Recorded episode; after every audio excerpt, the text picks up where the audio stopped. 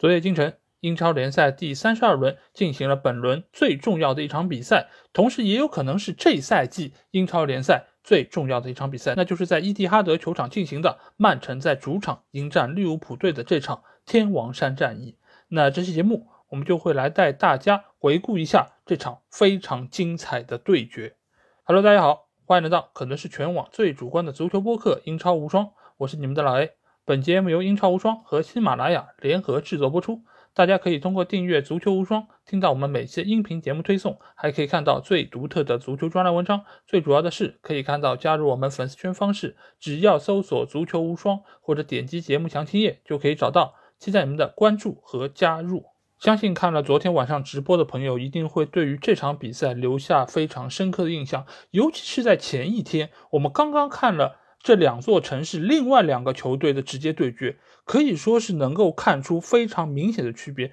真的可以说是有云泥之别啊！那场比赛我们看的味同嚼蜡，我在看完之后我就对群友说，这真的是浪费了我们两个小时时间。但是这场比赛，曼城对利物浦的这场比赛，我们看到是什么？是一场火星撞地球，技术含量极高，技战术转换速度极快，个人能力展现了淋漓尽致的一场非常高水准的比赛。你可以说，现在利物浦和曼城的比赛已经是超过了西班牙国家德比、巴萨对皇马的比赛质量。那这场比赛我们可以看到，两个队伍真的都把这场比赛当做了是英超联赛本赛季的总决赛。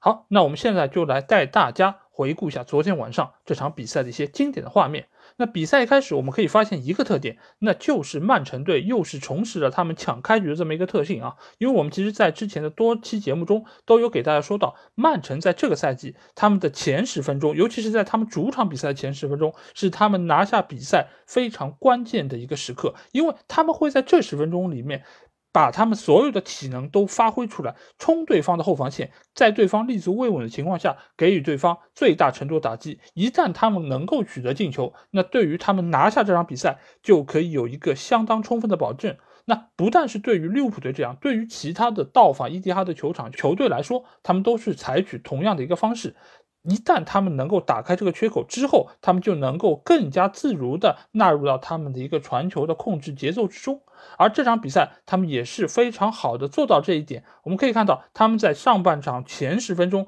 达到了多次好的机会，尤其是上半场，斯特林在一开始就拿到了一次单刀球，可惜这个时候他展现出了自己快乐男孩非常快乐的那一面。这次射门也是被阿里松轻松的扑出，但是很快德布劳内就站了出来，为球队打进了第一个进球。这个球其实是有一定的运气的成分，因为这个球它确实打到了马蒂普的身上，实施了折射，最终弹进了网内啊。所以这周我们会发现，姓马的朋友好像运气都不是特别好，对吧？马奎尔是这样，马蒂普也是这样，都成为了人家进球的背景板啊。所以这个开局对于曼城来说可以说是无比的梦幻，这个是完全按照瓜迪奥拉的计划在推进这场比赛。但是我们会发现，这场比赛由于对两个球队都相当重要，所以他们在场上，尤其是在前三十分钟，某些球员的一个精神状态是处在一个比较紧张的时候。因为我们可以看到，这场比赛其实利物浦队他是想要先稳一下，再开始对于对方防线进行冲击，所以一开始利物浦队并没有像疯狗一样的上去拼抢去抢下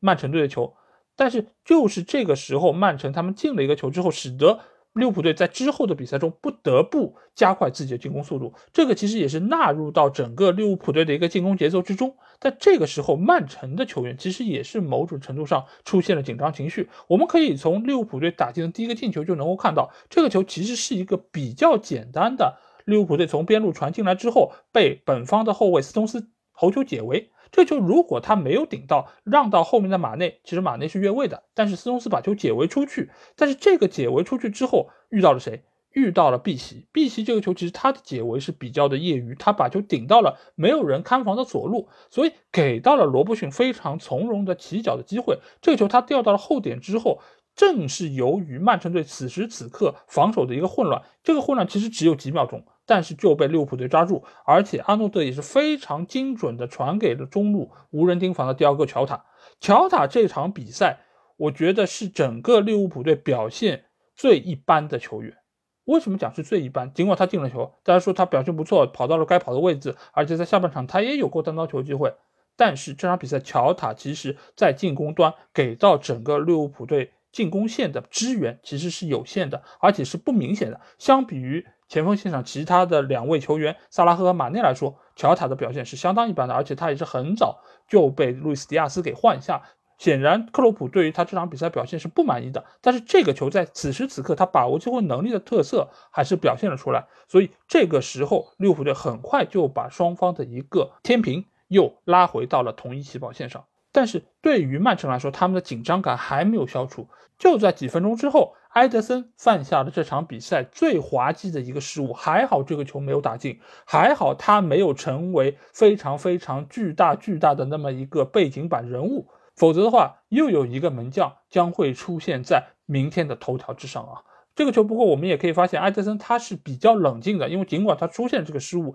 但是他最后还是选择了将球短传给了本方的后卫，而并没有像很多门将一样选择大脚抡出，因为这个时候球已经离门线相当近了，而且我们看到他在解围的那一刻，球已经搭到了门线。如果他采取大脚解围的方式，这个时间可能会比较长，某种程度上对于球门的威胁也会更大。所以这个时候，埃德森他这个冷静的状态，我觉得还是能够看出他一个比较丰富的比赛经验。两个队伍在经历了最初的试探之后啊，很快就进入到了自己的比赛节奏。这场比赛其实曼城他们的一个主攻方向是非常清楚的，那就是打利物浦队身后，尤其是两个边后卫的身后。这场比赛我们可以看到，曼城主要的传球线路有三条。第一条就是凯塞洛从左边后卫的位置一脚斜长传给到右边路高速突破的热苏斯，这是这场比赛曼城尤其是上半场最为主要的一个进攻方式。而且我们也可以看到，由于他的一个传球给到了热苏斯，打进了曼城队的第二个进球，所以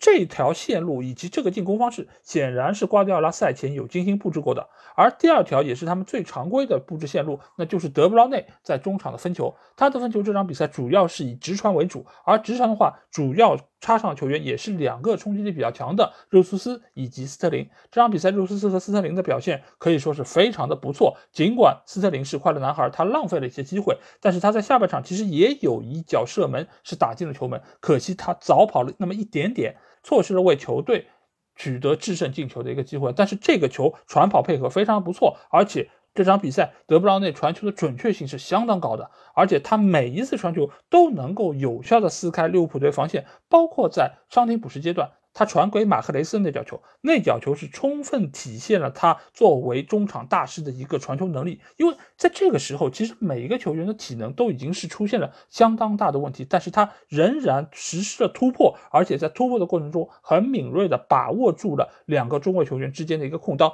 将球相当准确的传到了马克雷斯的脚下。但这个球可惜的是，马赫雷斯没有把握住，也是错失了曼城最终拿下比赛的最后一次机会。而第三条传球线路其实是一个相对来说比较少有，但是在这场比赛中仍然是体现了很好效果的一个传球线路，那就是由拉波尔特寻找左路插上球员。这个球员一般来说是凯塞洛，因为凯塞洛他作为藏在福登身后的一个。后卫球员，他本身有很强的一个冲击能力，而且他的后插上相对来说是有比较大的一个隐蔽性。而拉波尔特这个时候的一个传球能力，尤其是他长传的能力是相当准确的。所以在上半场，即使凯塞洛是拿到过几次后插上突破阿诺德这个防区的一个机会，而且他也是将球传给过德布劳内，德布劳内也在禁区内拿到过一次射门的机会。所以这场比赛，其实我们可以看到曼城队的几个传球线路其实都奏效了。而且都创造出了非常好的机会，可惜由于本方球员把握机会能力，或者说是在最后阶段被利物浦队的防守所破坏，才没有造成更大的一个损失。而对于利物浦队来说，这场比赛他们的进攻相对来说是比较的简单，没有曼城那么复杂，主要其实还是集中于萨拉赫以及马内组合这两个球员在这场比赛中，他们多次形成了这种斜传的一个机会。那这个就不得不要说一下这场比赛曼城表现最差的球员。可能没有之一，那就是右边路的凯尔沃克。凯尔沃克他尤其是在下半场，他有多次站位其实是相当不合理的。比如说马内打进那个进球，就是由于他的一个防守的落位并不是那么准确，使得马内反越位成功，打进了扳平那个进球。那个球其实就是这场比赛利物浦进攻的一个非常好的一个例证，那就是萨拉赫拉出来之后，以一脚斜传球给到马内身前。马内插上射门得分。同时，马内在下半场也有一脚同样的传球，也是拉出来之后传给萨拉赫的。而萨拉赫这个反越位成功，其实也是源于凯尔沃克拖在最后面，他的位置感的缺失，造成这场比赛曼城队有多次暴露在对方的火力之下。好在这个球，萨拉赫最终传中给到第二个乔塔的时候，乔塔没有打进，被埃德森扑出，否则的话。这场比赛最终有可能是曼城要吃到一场败仗啊！所以这场比赛有那么多来来回回高效的进攻、精彩的攻防演练，其实都能够让大家看出这两个球队的一个状态以及他们自身的实力，可以说是现在欧洲足坛最高水平的两个球队啊。那这场比赛，如果我们要评一个最佳球员的话，我觉得无疑是德布劳内啊。德布劳内在这场比赛中，他的传球、他的进球，包括他的突破，其实都给对方的防线造成了相当大的一个困扰啊。你可以说他的传球无比精准，像手术刀一样，但这场比赛他的多次突破才是造成这场比赛曼城能够最终获胜非常有威胁的一点啊。因为大家都觉得他可能不太会实施突破。所以对他防守相对来说没有那么的紧，包括第一个进球其实就是来源于法比尼奥，并没有想到他会自己突破，从而给了他起脚的一个射门空间，最终造成了进球。包括在下半场，其实他也有过好几次突破，包括被范戴克放倒那一次，其实已经非常接近射门了。如果不是这个时候范戴克比较果断的放铲，那德布劳内就有可能实施远射，从而将比分再次超出。所以这场比赛，德布劳内对于整个曼城队的一个贡献是非常显著。当然，另外也有几个球员，他们的表现是超过我们的预期。就比如说热苏斯，热苏斯这场比赛他是打进了一个进球，而且他也多次在边路形成了突破。但是我觉得这场比赛他也有一点小小的问题在哪里，就是他在上半场取得进球之后，整个球员的一个自信心似乎是有些爆棚，所以他在下半场其实是浪费了多次。必进球的机会，这个必进球机会并不是说他的打门不对，而是说他可能选择传球会是更好的一个选择，因为在中路有多名球员其实已经插上了，但是他仍然是在晃过了对方几次的铲抢之后，选择了自己射门，这个其实并不是一个特别理想的状态啊。所以热苏斯在这个时候，你可以说他的状态很好，他有点打疯了，但是另外一方面，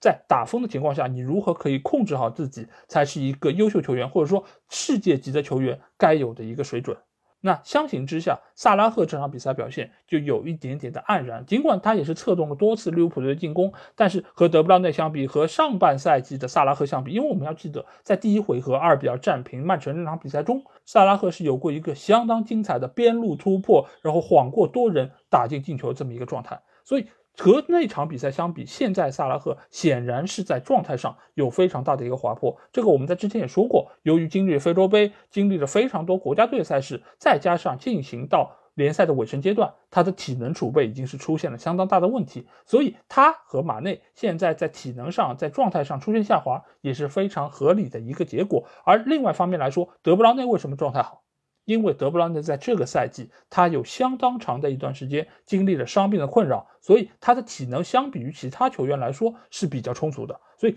这个时候他的一个发挥就直接决定了曼城之后的一个走向。那我们最后再来说一说两个球队这个赛季争冠的一个情况，因为我们可以从之后的赛程表上就可以看到，利物浦队的赛程是比较的难的，他的对手中是包括了热刺、包括了曼联、包括了纽卡这些球队，而对于曼城来说，他所要遇到球队可能不是那么的强，比如说狼队已经算是最强队伍了，接下去的话还有布莱顿，还有一批保级的对手。当然，你可以说在最后阶段，保级对手其实也很难打，因为他们有非常强的一个必胜的信念。但是我们要看一下这个赛季曼城的一个技术特点，就是他们在面对这些中下游球队的时候，他们的拿分概率以及他们整个打法就决定了他们对于弱队是非常有心得的。他们能够以自己一个压迫性的控球消磨对方的斗志，让对方觉得我这场比赛我怎么可能能赢？对方控球百分之七十多、八十多了，我们。再打也是不行的，靠几次反击也很难突破对方的防线。